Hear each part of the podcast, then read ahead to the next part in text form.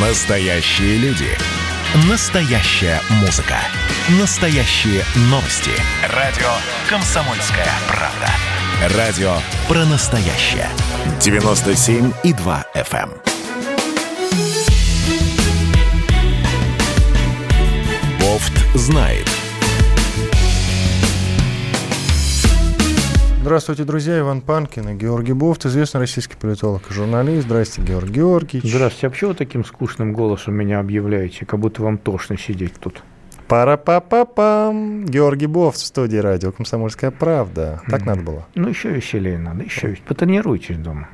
Да вы сами, на самом деле, ну, прямо скажем, скучноватый такой собеседник, вот если быть совсем Я откровенным. понимаю, как вы мучаетесь. Вам доплачивают же, я знаю, вам доплачивают Исключительно э, молоком. за вредность, да. Вот, а не деньгами. Ну ладно, давайте поговорим уже на действительно важные темы. Там, глядишь, и, а главное, интересные, веселые темы. Там, глядишь, и развеселимся, соответственно. Мгм, Как вам? Вот, например, мгм. вот, например, а, даже не знаю, с какой новости про Навального начать. Вот тут их две. Сначала вот одна из новостей, что Герхард Шредер, бывший канцлер Германии, а, подал в суд на Навального, который назвал его мальчиком на побегушках у Путина. Да. Либо же есть другая информация. Навальный в интервью Бильд заявил, что Запад должен ввести санкции против всех, кто поддерживает Путина. Давайте все-таки с этой начнем, да? Давайте. А давайте вот сейчас вот и специальную... Нет, пока специальную музыку не запускаем. Специальную музыку запустим, когда я назову имя композитора Валерия Гергиева. Дирижера, Вот, скорее. Да, дирижера, э, который доверенное лицо Путина. Итак, Навальный в интервью немецкому изданию Бильд заявил, что Запад должен ввести санкции против всех, кто поддерживает Путина. Например, для Валерия Гергиева. Ну и давайте музыку, музыку. Итак, Навальный сказал, нужно поставить его перед выбором. Гергиев поддержал Путина на выборах. Если он так любит режим и хочет, чтобы Россия не пошла по европейскому пути, то вы должны сказать ему, вы очень талантливый музыкант, но мы больше не позволяем вам въезжать в ЕС. Вы можете наслаждаться режимом Путина в России. Или Гергиев решится и перестанет публично поддерживать Путина. Таких людей в России много, они очень талантливы и очень лицемерны. Они поддерживают Путина, им это выгодно но они предпочитают жить на Западе. Я рад, что вы назвали Гергиева, он прекрасный пример. На таких людей надо давить. Вы должны отвернуться от Путина, потому что понимаете, что Европа больше не терпит этого. Господин Гергиев, правда, не будет пытаться отравить меня новичком, но он поддерживает все, что делает Путин. Мгм. Таким людям, как он, должен быть закрыт въезд в ЕС. Музыку-то откуда, знаете? Не знаю, Откуда? щелкунчик. М. Ну и что? Но не только, как бы, вот не только вам умничать в этой программе. Да.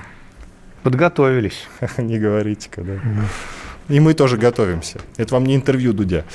Итак, Итак, итак, как вы считаете, прав ли Навальный в своих таких суждениях? нет. Почему же? Он не прав ни с какой точки зрения, ни с российской, ни даже с европейской. И а, один из руководителей, а, по-моему, по-моему, это был представитель германского МИДа, ответил, что а, они ценят свободу слова, и в данном случае Гергиев ее выражает а, и свободу мнения, да, и он имеет э, право придерживаться тех политических убеждений, которых он придерживается. И поскольку он не нарушает никаких законов, поддерживая Путина, условно говоря, то э, санкции на него налагать не за что. Но это много говорит о Навальном, э, о том, какой он демократ э, и, Скорее как, оппортунист. и как он будет, э, как он будет э, вести себя, если он придет к власти, не дай бог. Вот. Вешать людей на столбах? Ну, примерно, да, так. Ну, нет, он, вешать, наверное, не будет всех, но... э, Это очень важный я- момент. Я, я думаю, что э, по демократичности он не превзойдет Владимира Владимировича Путина совсем. А Скажите, пожалуйста, а Ельцина превзойдет? И Ельцина даже. И Ельцина. Ельцин он тем более не превзойдет. Я бы сказал, вот так вот я бы Забавно. сказал. Я бы такую иерархию выставил. Путина он не превзойдет, а Ельцин он не превзойдет тем более. Вот так вот. А вы смотрели интервью Навального? Да, я Дудю? посмотрел почти все, ну, там пролистывая, потому что оно длинное, неимоверно, 2.20. Ну, то есть вы Вот. первое его интервью Дудю старое не смотрели, пару лет назад записанное, вы посмотрели вот это свежее, да, где он с женой Юлией дает интервью. Да, я посмотрел, да. Так, впечатление. Впечатление, что э, ничего нового он там не сказал, но некоторые э, наблюдения мне были любопытны. Вот, первое, что, на что я, э, ну, хронологически просто, Значит, первое, что я обратил внимание, это то, когда он говорил о Марии Певчих, когда Дудь задал, наконец, толковый вопрос через там, минут 40 или час. Вот, а спал, спал ли он с ней в одном номере, так, э, холодным взглядом глядя ему в лицо. И у Навального-то он резко поменялся, он засеменил, зачистил, и было видно, что тональность э, его э, э, речи, она поменялась резко. То есть, если бы к нему был подключен детектор лжи, то он бы, конечно, задергался, этот детектор лжи. Потом он стал говорить, что там ее все знают, а, да, но, но уже, так сказать, люди разобрали, и без меня эту историю, она никакой не начальник отдела расследования ФБК, ее на сайте ФБК не было – ФБК, Фонд по борьбе с коррупцией Навального. Да. Угу. Начальником это значил там Албуров. Ни одного интервью она с тех пор не дала и никогда не давала. И вообще очень загадочный персонаж. Я думаю, что мы о ней многого не знаем. Она вот исчезла и с концами. Ее, кстати, нигде нет. Ее даже э, страницы в соцсетях нет. То есть человек, который работает на разоблачение коррупции, э, то есть на публичную деятельность, отсутствует в соцсетях. Я знаю, что в соцсетях отсутствуют сотрудники спецслужб. Я вообще ни, ни, на, ни на что не намекаю, но это очень интересный сюжетный э, сюжетный момент, и, конечно, это требует каких-то дополнительных расследований о том, кто она, что она и почему. Я не говорю, что они спали в одном номере, нет, э, скорее всего, он говорил правду, э, подозревая, что за ним могут следить и там сделать видеосъемку там, и так далее и тому подобное, когда она заходила к нему, наверное, нет. Но вот то, что у него голос дрогнул, это да. Второй сюжет, который меня напряг, это разговор о деньгах. Сколько ты зарабатываешь? Да. Про это? Ну, он там по декларации у него где-то 5,5 миллионов, что, в принципе, так сказать, более-менее нормально, но не бог весь что. Вот, а, но это не бьется тем, что его дочь учится в Стэнфорде, даже если она учится на стипендию – 20 тысяч долларов он должен платить за общежитие, и, и как бы вот это, мне кажется, не очень бьется. Плюс к тому, непонятно, на что он живет, если все счета его заморожены. А, да, на какие деньги. И плюс к тому, непонятно его отношения с ЕСПЧ денежные. А, он сказал, что он выполняет некие заказы ЕСПЧ а, консультирования, но следов этих, во-первых, никаких нет – и можно заподозрить, э, будучи пристрастным к Навальному, что ему просто подкатывают какие-то а, контракты, э, ну, даже страшно сказать, липовые, которые осуществляют его финансирование. Ну и непонятно, как он технически на что живет, если у него все счета заморожены. Я не хочу, чтобы меня обвиняли в том, что я там мочу Навального э, и так далее. Я считаю, что его отравили. Не знаю, кто. Вот, история эта мутная, вот, э, но я, во-первых, никогда не был его фанатом и никогда этого не скрывал. А, во-вторых, просто прошу посмотреть объективно на то, что он говорит. Насчет певчих, да, будем надеяться, что... Да, ну и, кстати говоря, ну и, кстати говоря, Юлия Навальная говорит, что ее отец умер, э, значит, э, и, и, и так далее. На самом деле умер ее отчим, а отец работал довольно долго секретарем посольства э, в Лондоне, э, что, э, в общем, подразумевает, на мой взгляд, связи с определенными структурами. А бы кто у нас секретарями посольства в Лондоне не работают. Не надо мне рассказывать сказки.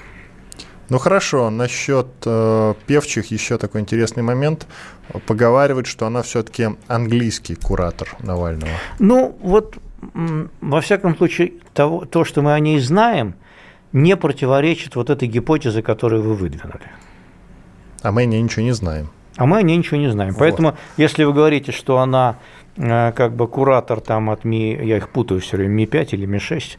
Ми-6. Вот, да, Ми-6, да, то а, как бы вот мне нечего возразить, э, опровергнуть ваш, ваш стейтмент, так сказать. Ну, нечем. Потому что мы о ней ничего не знаем. И э, фигура эта загадочная, она не публичная. А вот все остальные люди ФБК, они публичные, а она нет. Почему? Да никто этого не знает. Более того, уже проскальзывала информация о том, что она и не получала зарплату, то есть не работала официально с какого-то там года, с ну, где-то, где-то, где-то она зарплату получала. Ну, судя по всему, в конверте. Ну, То есть официально про ее зарплату ничего не известно. Судя по всему, например. в конверте. Это да. уже информация есть в. Ну и, кстати говоря, вот эти все рассказы его и вот это интервью, они меня привели все-таки к мысли о том, что а, но если он э, разумный человек, то не надо ему сюда возвращаться. Потому что он огребет здесь довольно много неприятностей, от которых его а, значит, э, могут не оградить те, кто ограждали до сих пор. Во-первых, его начнут подробно допрашивать о всех обстоятельствах произошедшего. Тягать на допросы. Но он же привилегированный, это все мы знаем. Ну, хорошо. А, он наступил сейчас вот своим поведением, безотносительно даже, вот цинично рассуждая, что его там отравили а, а, спецслужбы или какие-то э, или какие-то э, кружок маркобесов при, при спецслужбах. Он наступил сейчас на мозоль лично нашему э, уважаемому президенту, доставив ему массу хлопот и неприятностей, как главе российского государства. Я не думаю, что а, окружение, хотя бы окружение, да, и кто-то из окружения оставит это просто безнаказанным. Поэтому я бы на его месте сюда не возвращался. Но тогда не говоря, уже, не говоря о том, что его затягают по судам там, оскорбленных ветеранов, там, денежных вопросов, долгов и прочей мутатени, он просто не будет вылезать из Следственного комитета, давая там сначала показания как свидетель, а потом наверняка они могут докопаться и такие его посадить. Зачем ему это надо, я не понимаю. Ну тогда он уже не революционер будет, а так, знаете, Тихановская какая-нибудь, вот что-то в этом роде. Лучше быть на свободе, чем революционером в тюрьме. Иван Панкин и Георгий Бов. Через пару минут мы вернемся и продолжим. Оставайтесь с нами.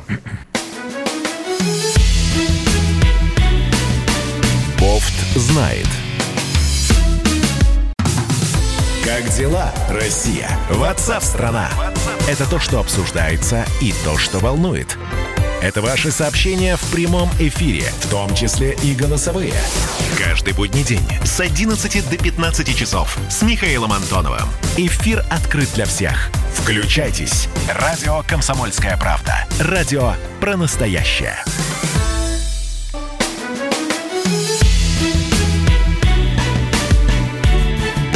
Знает.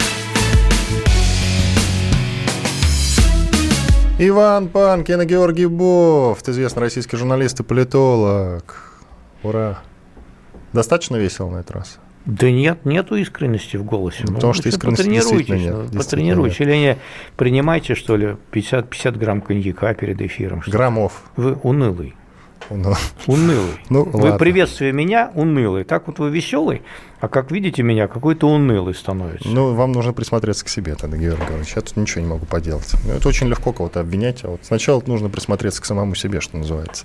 Но давайте продолжим. Ну, на давайте. Еще более веселая тема, и глядишь, мы уже в, третьем, в третьей части выйдем на уровень, на нужный, да, необходимый. Да, да. Итак, э, один из канцлеров Германии, он, по-моему, бывший канцлер, да, он перед да. Меркель был, да? Бывший. Просто Меркель, Меркель уже столько же лет у власти, как и Владимир Путин, поэтому... Мне кажется, она была у власти, когда вы еще не родились.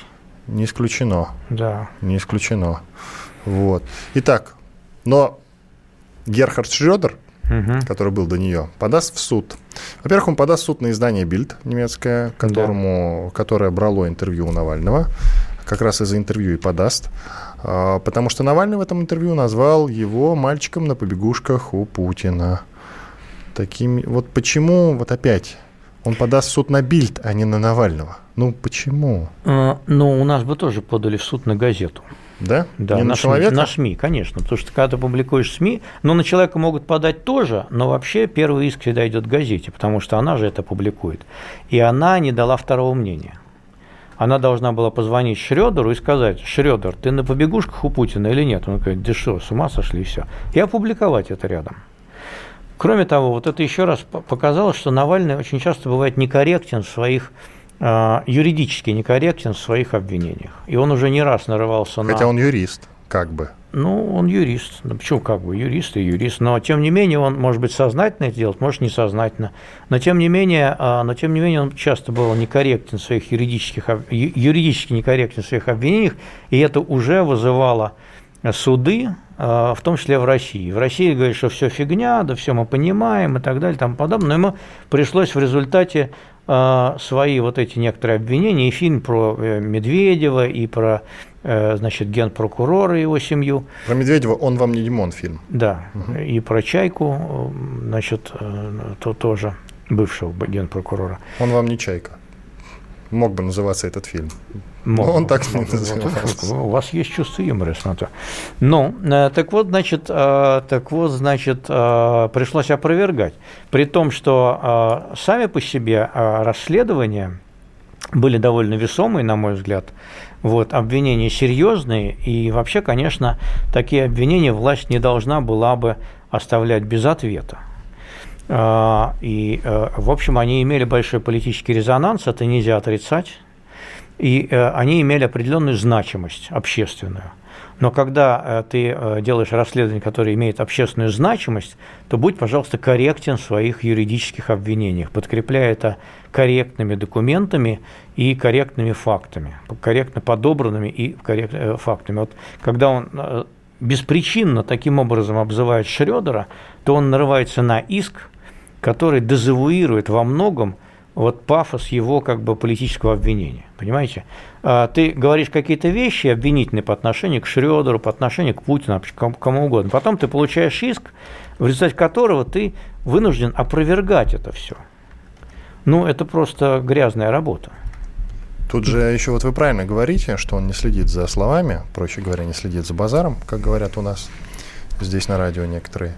Так вот, э, он говорит, у меня нет сомнений, что Шредер получает, ну, как пишут, да, заявил, что у него нет сомнений, что Шредер получает тайные платежи от российских Это властей. юридически корректное заявление. Потому нет сомнений? Да. А дальше? А нет, дальше? у него же нет сомнений. Он говорит от себя, он не говорит, что он получает, он говорит, что у него ну, нет сказать, сомнений. Мне кажется. Ну, он фактически говорит, мне кажется. Поэтому вот это опровергнуть в суде mm. будет трудно. Потому что это субъективное, как говорят, у нас оценочное суждение. Если бы он сказал, что я знаю, что Шредер получает, тогда его бы попросили это доказать, и он бы провалился. А он тут корректно как раз формулировал. Но когда он говорит, что он на побегушках у Путина, то э, вообще он как бы работает вот в этом Северном потоке, который формально к Путину не имеет вообще никакого отношения. Это вообще структура коммерческая. И Путин там не председатель совета директоров, чтобы Шредер у него бегал на побегушках. Поэтому, ну, Уже это... в Роснефти, по-моему, председатель совета директоров Шредер. Ну, все равно он, Роснефть не подчиняется напрямую президенту Российской Федерации. И что? А подчиняется Сечину. Ну и что?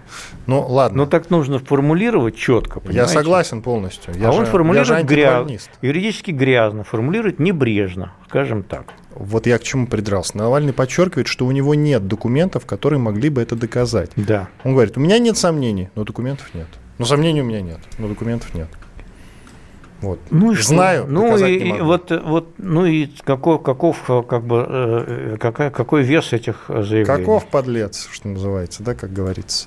Нет, ну к Навальному вообще масса вопросов периодически возникает. Что касается Герхарда Шредера и его судов, есть просто одна очень интересная э, Он, конечно, историк. Шредер, конечно, репутацию в Германии подорвал.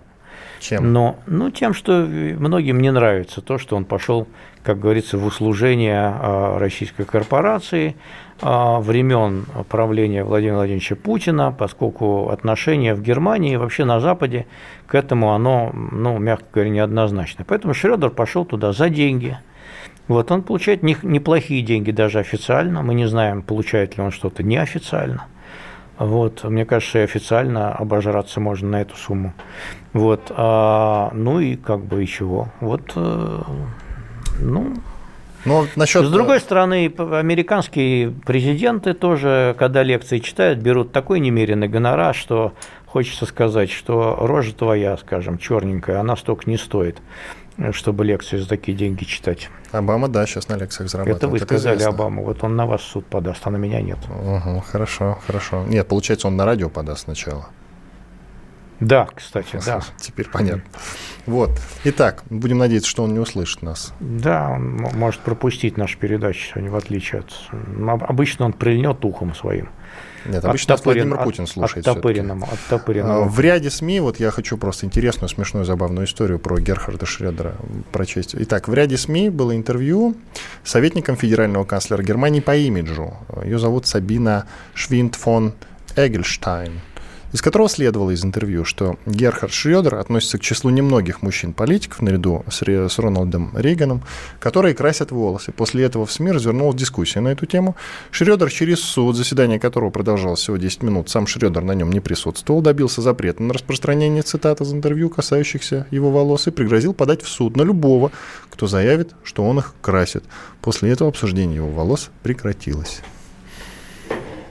Ну вот, тоже, так что тоже примерно. подаст в суд сейчас и ну, запретит. Ну, при, пример, пример как раз э, с одной стороны того, что я говорил про Шредера, что его, конечно, недолюбливают в Германии, поскольку он пошел в услужение ненавистному им российскому режиму. А во-вторых, то, что надо формулировать корректно свои обвинения. С другой стороны, у нас с Германией в, в общем, в общем, неплохие отношения. Были. Да, ну, были. Наверное. Сейчас да. они уже будут плохими. Ну, ладно, идем, идем дальше. В России объявили в розыск Светлану Тихановскую. Бывший кандидат президента Беларуси объявлена в розыск. Она включена в базу разыскиваемых лиц МВД России. Такие дела. Но против нее не возбуждено уголовного дела.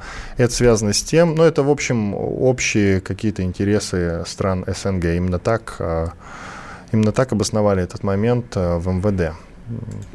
Ну, в данном по случае... Линии, по линии СНГ ее ищут. Я думаю, что СНГ всему наплевать на Тихановскую. Э, вот. А что касается Беларуси, то это уже второй персонаж из белорусской политики, которого мы объявляем в розыск. Э, до этого был Валерий Цепкало, против которого тоже нет уголовного дела в России, который тоже был кандидатом в президенты, а, и который даже первоначально сбежал-то он в Россию, но потом побежал в Восточную Европу. Мне э, не очень нравится эта игра, вот, поскольку мне кажется, что не надо было в данном случае нам а, таким образом показывать свое фе а, той существенной части белорусского народа, который поддерживает Тихановскую. Не надо было. Вот мы, а, значит, почему-то в конфликте Армении и Азербайджана умудряемся, значит, проходить где-то там, балансировать, да, однозначно не поддерживая ни того, ни другого. А в конфликте в Белоруссии, э, ввиду того, что Лукашенко с большой вероятностью долго не просидит все-таки на своем посту, мы почему-то решили э, свой имидж немножко подпортить такими нарочитыми действиями. Мне это не нравится. Ну, как вы считаете, ее, э, ее поймают? Можно выдвинуть другую версию, что поскольку Тихановская уже встречалась и с главой Еврокомиссии, и с э, президентом там, Литвы, и, и с Ангелой Меркель, с Эммануэлом Макроном, то ее объявили в рост для того, чтобы вручить ей приглашение на аудиенцию к Владимиру Путину. Ух ты! Интересно. Вот, он хочет ее пригласить на торжественный ужин, может быть, даже при свечах, обсудить с ней перспективы белорусского урегулирования и подарить букет цветов но найти ее не может, понимаете? Она все время мечется по Европе, в Россию не заезжает, ну как-то... по-моему, ну Надо... она в, плотно ну вот как уселась в Литве, как, потом съездила в Германию, ну, помните, съездила как во Францию. К Сталину там иногда приезжает воронок, там берут как вот большой, думают, что его везут там в ГУЛАГ куда-то или на Лубянку, а его привозят в Сталину в кабинет ночью, и они беседуют о важных государственных делах. Может быть, здесь тот самый случай. Ну ладно, я понял вашу иронию. Прервемся слава на 4 тебе, минуты. Слава тебе, Господи. 4 минуты. Иван Панкин, Георгий Бофт. После этого продолжим. Оставайтесь с нами здесь на радио «Комсомольская правда».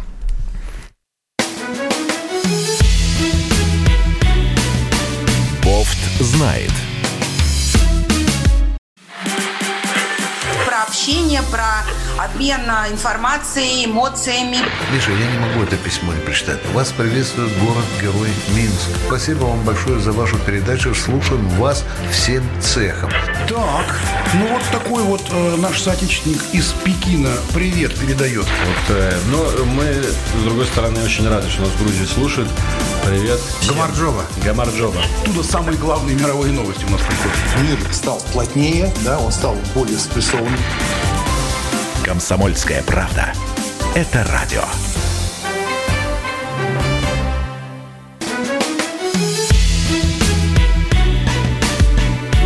Бофт знает. Иван Панкин и Георгий Бофт, известный российский журналист и политолог. Мы продолжаем. Вот хотите по-настоящему хороших новостей, mm-hmm. Георгий Георгиевич? Да, конечно. Веселых, задорных, э, которые обещают нам счастливое будущее. Гарантируют, я бы даже сказал. Итак, если вы помните э, дело оборонсервиса, помните, да? Да, по, по хищениям, как по сейчас. Хищ... Как сейчас. Угу. В которых обвинялись, ну, там, по, по, ну, главные фигуранты, это, конечно, Сердюков и Васильева. Сердюков и Васильева, угу. да. Сердюков на тот момент министр обороны, а Евгения Васильева, ну, она тоже работала э, вот в этой сфере. Кем-то она там ему приходилась, помощницей. Э, в общем, это сейчас не важно. Важно то, что она была фигуранткой. Фигуранткой их да. э, посадили, потом очень быстро отпустили. Кого их? Э, Его не сажали. Ее посадили. Ее посадили, но очень быстро Очень отпустили. быстро отпустили, Буквально да. Несколько, а... несколько недель она всего провела. А в Тердюкову, конечно, не сажали. Вы что? Ну да, это я просто, знаете, уже за, запамятовал. запамятовал. Вам бы только всех сажать. А вот это вот неправда. Но не будем отклоняться от курса заданного. Итак, эта самая фигурантка дела оборонсервиса опубликовала в своих соцсетях, в Фейсбуке, Инстаграме фотографию, где она стоит в мантии с дипломом и удостоверением в руках. Васильева стала почетным академиком Академии художеств. Вот. вот такие дела. Ну, в определенной степени она академик. Художник. И художник. Художеств. О, да, художеств. По, художника. Части, по части художеств она вот, академик. В, в Минобороны не какого чит, художника не потеряла, да, Минобороны? Не чита нам с вами. Это, это правда, чистая правда. Вот. Но, правда, вы знаете, как-то маловато лайков, 140, вот я на Facebook, на ее страницу зашел, всего 140 лайков под этой фотографией. Она тщательно 35 друзей. комментов. Вы ее френд? К сожалению, нет. Зафрендитесь и лайкните. Не хочу я это лайкать. И всего 7 э, репостов. Такие дела. То есть как-то совсем, конечно, скучно. Ну, человек живет э, скромной жизнью. Это правда. Вот. Очень скромный. Вы по Очень. себе мерите, опять же, у вас там охота за лайками, наверное, на странице, а у нее нету, она уже все себе заработала. Да и, все мои лайки это вот ваши только и, вот иногда, и, и комменты ваши. Конечно, а мой лайк, он весит вообще 100. Я как чего лайк, но сразу еще 100 прибегает лайков. Не могу вот подтвердить данную информацию. Ну ладно, это вы себе льстите, как, впрочем, и обычно. Давайте тогда что-нибудь другое обсудим. Но все-таки сначала спрошу, почему все-таки не посадили, а, его? Вот раз уж... Ой, это вопрос э, такой довольно интересный. Нет, я бы Баранца спросил, и он бы задвинул бы минут на 20 монолог. Потому конечно. что, да, и мы, кстати, с Баранцом по этому поводу спорили. Когда... Кстати, Баранец же, вы знаете, за счет Баранца, за счет его упорного труда сняли Сердюкова. Да, и мы с ним спорили. И я ему говорил, что его не посадят. Вот. А в самом начале дела, когда был. Потому что Сердюков вел дело Ходорковского. А, это важная услуга, которую он оказал, которую он оказал. Поставим тут точку. А, сажать таких людей э, политически неправильно – есть второе обстоятельство, о котором все забывают. А, все, что делали а, Сердюков и Васильева по части там, приватизации, распоряжения собственности, а, значит, э, Минобороны и так далее. Во-первых, как было потом постфактум подтверждено, Сердюков все-таки добился определенной эффективности во главе Минобороны. Это раз. Во-вторых, все вот эти вот распоряжения по поводу приватизации собственности, они э, ведь какой юридически имели механизм? А, он не мог это решать в определенной степени единолично. Поскольку а, было постановление правительства определенное, а, одно, да, я сейчас забыл его номер, но можно посмотреть. Я тогда Бранцу про это тоже говорил. Согласно которому все решения о приватизации имущества Минобороны стоимостью более 50 миллионов рублей визируются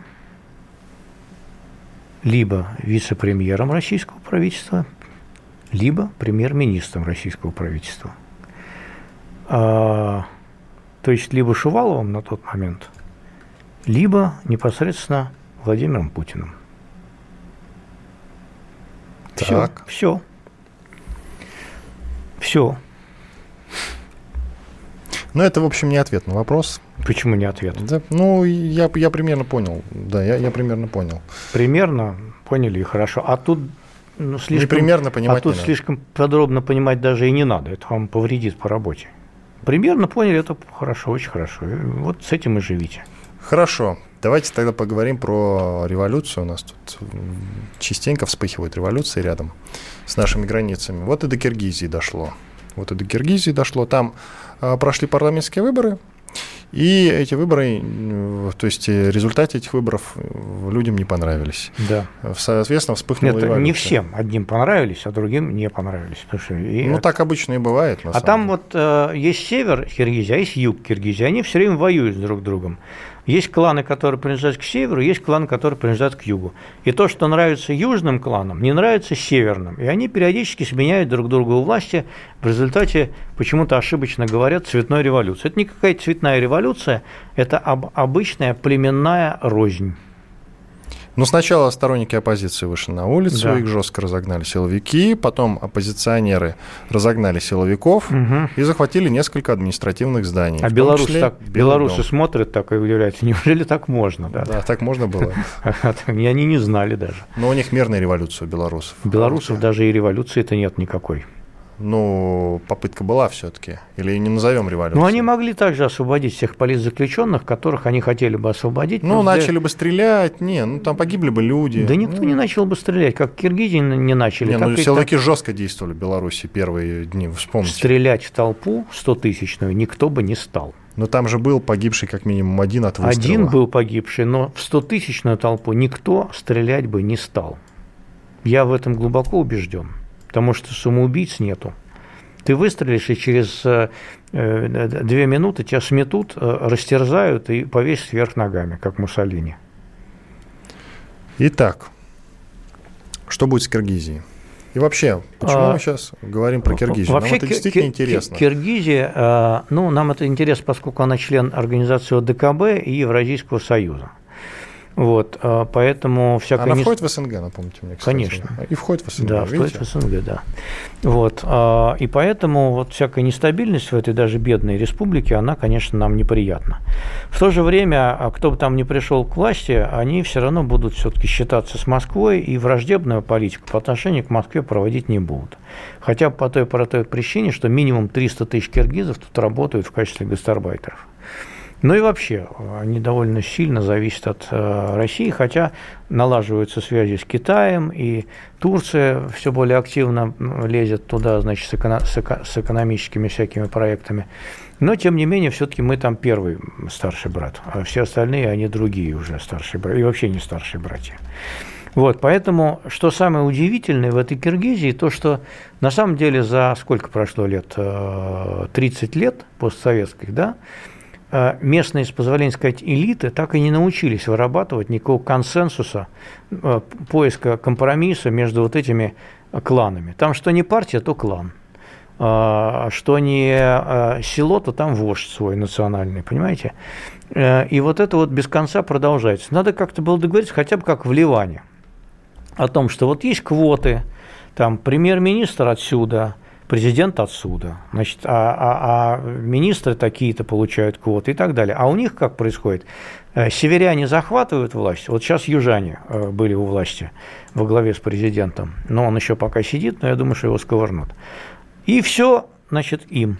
По принципу, вся добыча достается мародерам, э, победителям. Вот. И, значит, северяне не, не у делах, не при делах. Ну, это же несправедливо. Вот, поэтому надо было договариваться о том, вот, например, в Дагестане эта система долго работала, когда там квотировали фактически, договаривались на уровне, там же много национальностей, больше 40, чтобы вот представители ведущих национальностей получили какие-то должности в Дагестане. И это до определенной степени га- гарантирует, так сказать, мирное сосуществование. А если бы там все бы захватили, например, аварцы, а, то я думаю, что Дагестан бы взорвался через какое-то время. А в Киргизии ровно так и происходит. Поэтому там э, это уже пятый президент, вот, э, который, скорее всего, тоже уйдет. Э, ни, од- ни одна, там вот из четырех президентов только один раз была женщина, а, которая была переходным президентом, она добровольно отдала свою власть. А все остальные четыре, они уже власть отдавали недобровольно. Все президенты либо в изгнании бывшие, либо находятся под э, следствием. То есть США точно не замешаны в этой истории. Просто очень много информации Да об этом. Что США, США, США. Да ну, Им выгодно волнение. Вам бы, вам бы только да при чем вот тут а- я? а- Америку где-то. Э, Выгодны волнения рядом с нужна, границами ну, нужна России. им эта Киргизия вообще. Нафига она им сдалась? Вот. А, скорее там китайцы следят за, ну, опять же, вот, корректно формулирую, следят за развитием внутренней политики, и турки следят за тем, как развиваются там дела. Но так, чтобы там не надо ничего провоцировать. Там, когда один клан, э, вернее, там группировка кланов с севера захватывает все государственные посты и начинает э, доить государственный бюджет, контракты и устраивать коррупцию в свою пользу, то это не нравится другим кланам. Вот и все. Что тут вмешиваться-то? Они сами создали эту систему и сами страдают от нее. Уже сядьте, наконец, договоритесь между собой о том, чтобы было, э, были какие-то компромиссы взаимные уступки, что э, поделите должности, что распилите кто, власть. Распилите власть, там, вот, а создать такую систему квот там, э, в исполнительной власти, в парламенте и так далее. И будет у вас мир. Ну, кстати, насчет вмешательства США в войну в Карабахе можно будет поговорить в следующей части. Иван Пан тоже есть информация о том, что она каким-то да образом причастна. Да Иван Панкин и Георгий Бовст, студии радио «Комсомольская правда». Оставайтесь с нами, никуда не переключайтесь, с нами весело. Бофт знает. Георгий Бофт. Политолог, журналист, магистр Колумбийского университета – обладатель премии «Золотое перо России» и ведущий радио «Комсомольская правда». Авторскую программу Георгия Георгиевича «Бофт знает». Слушайте каждый четверг в 17.00 по московскому времени. А что такое деньги по сравнению с большой геополитикой? Мы денег тут не считаем.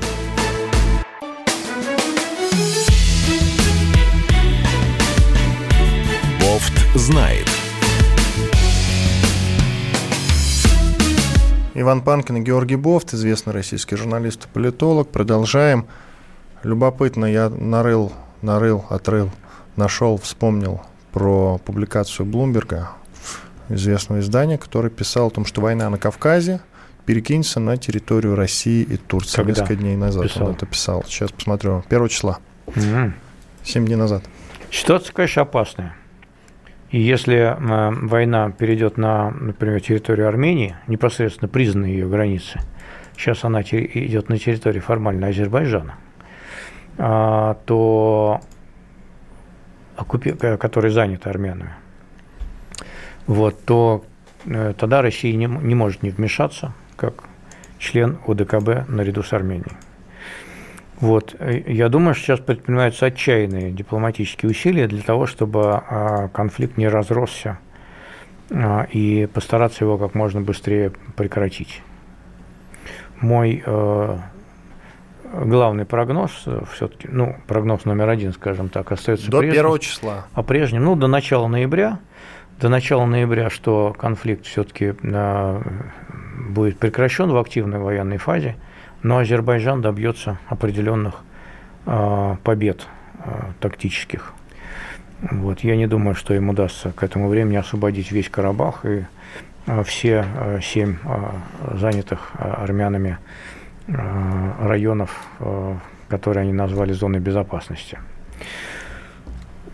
Так что ситуация, конечно, непростая, сложная, и нам дорогая Армения и Азербайджан – и э, вмешательство на одной из сторон стало бы, конечно, ну, безнадежно испортило бы отношения с другой и привело бы к каким-то другим негативным последствиям. Ну и про американцев. В, конспир... в конспирологии обычно я обвиняю вас, теперь в этой программе вы меня обвиняете. И тем не менее, про роль США хотелось бы поговорить все-таки. Как вы считаете, она Я думаю, ее каким-то образом ее там нет. Воздействовала на ситуацию? А, а роли США там нет, там есть роль Турции, совершенно очевидная, которая стоит за спиной у Алиева а, подталкивает его немножко и э, играет свою большую геополитическую игру где а, разменными фишками еще есть и Сирия, и, Ливия, где у нас с турками терки. Вот. И э, Турция, конечно, хочет влезть и в карабахское урегулирование в качестве медиатора, посредника, участника этого урегулирования, чего Россия пока не хочет допускать, поскольку это будет вмешательство непосредственно в зону интересов той самой ОДКБ. Ну, будем надеяться, ваш прогноз сбудется, честно. Мне будем. тоже хочется надеяться, что сбудется. Хотя, конечно, э, всегда, э, если он не сбудется, это значит, что э, война приобретет уже такой неконтролируемый характер, и, конечно, конечно, тогда... Может трудно. продлиться пару лет, как это было в 90-х. Ну, на, на два года у них нет ресурсов воевать, понимаете? У кого И- у них? а У, У двоих, Армении? у двух стран нет ресурсов У воевать. Азербайджана есть, во-первых, деньги, во-вторых, есть Турция. У них Вот, есть я, возможность. я и говорю, что у двух стран нет ресурсов воевать один на один против друг друга. Поэтому, если война продлится дольше, то неизбежно вовлечение других сил. И мы понимаем, каких. Турция прямо сейчас помогает Азербайджану или нет? Конечно.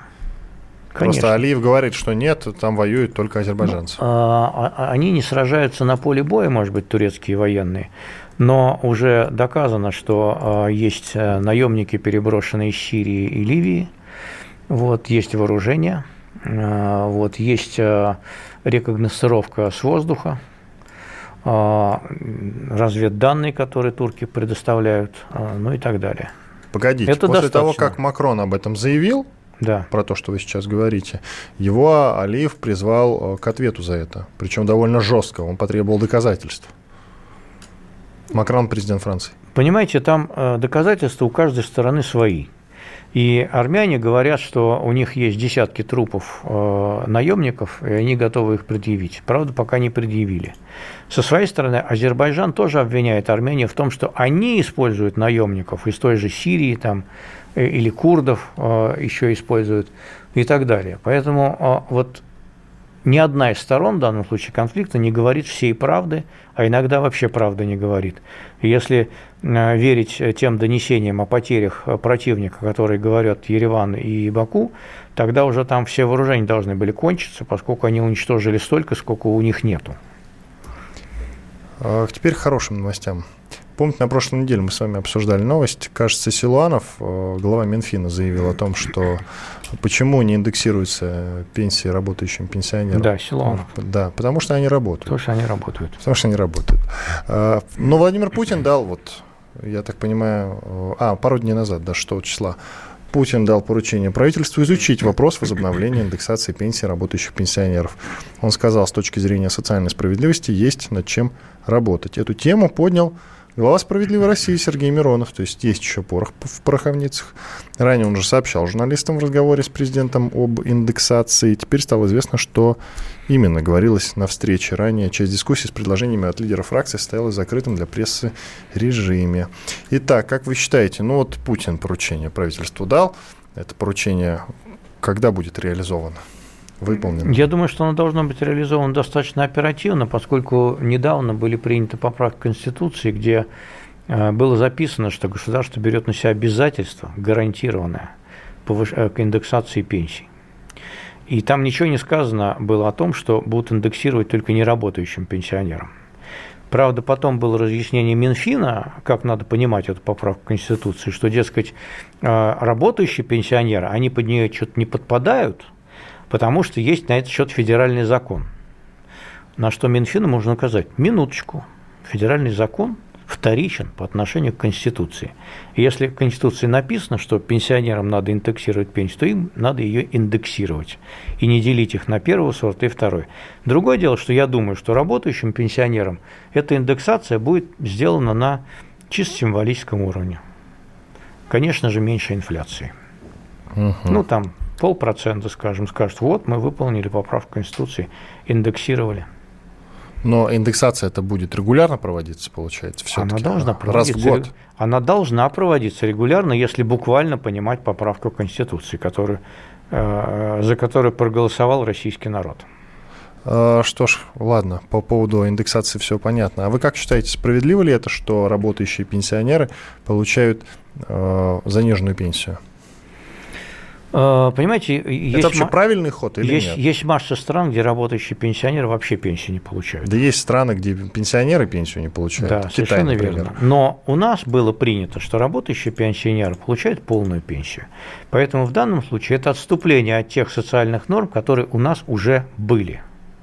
А когда это было принято, напомните? У нас не работает работающие... Советском пен- Союзе, А, в Со- например. ну, да, вы копнули.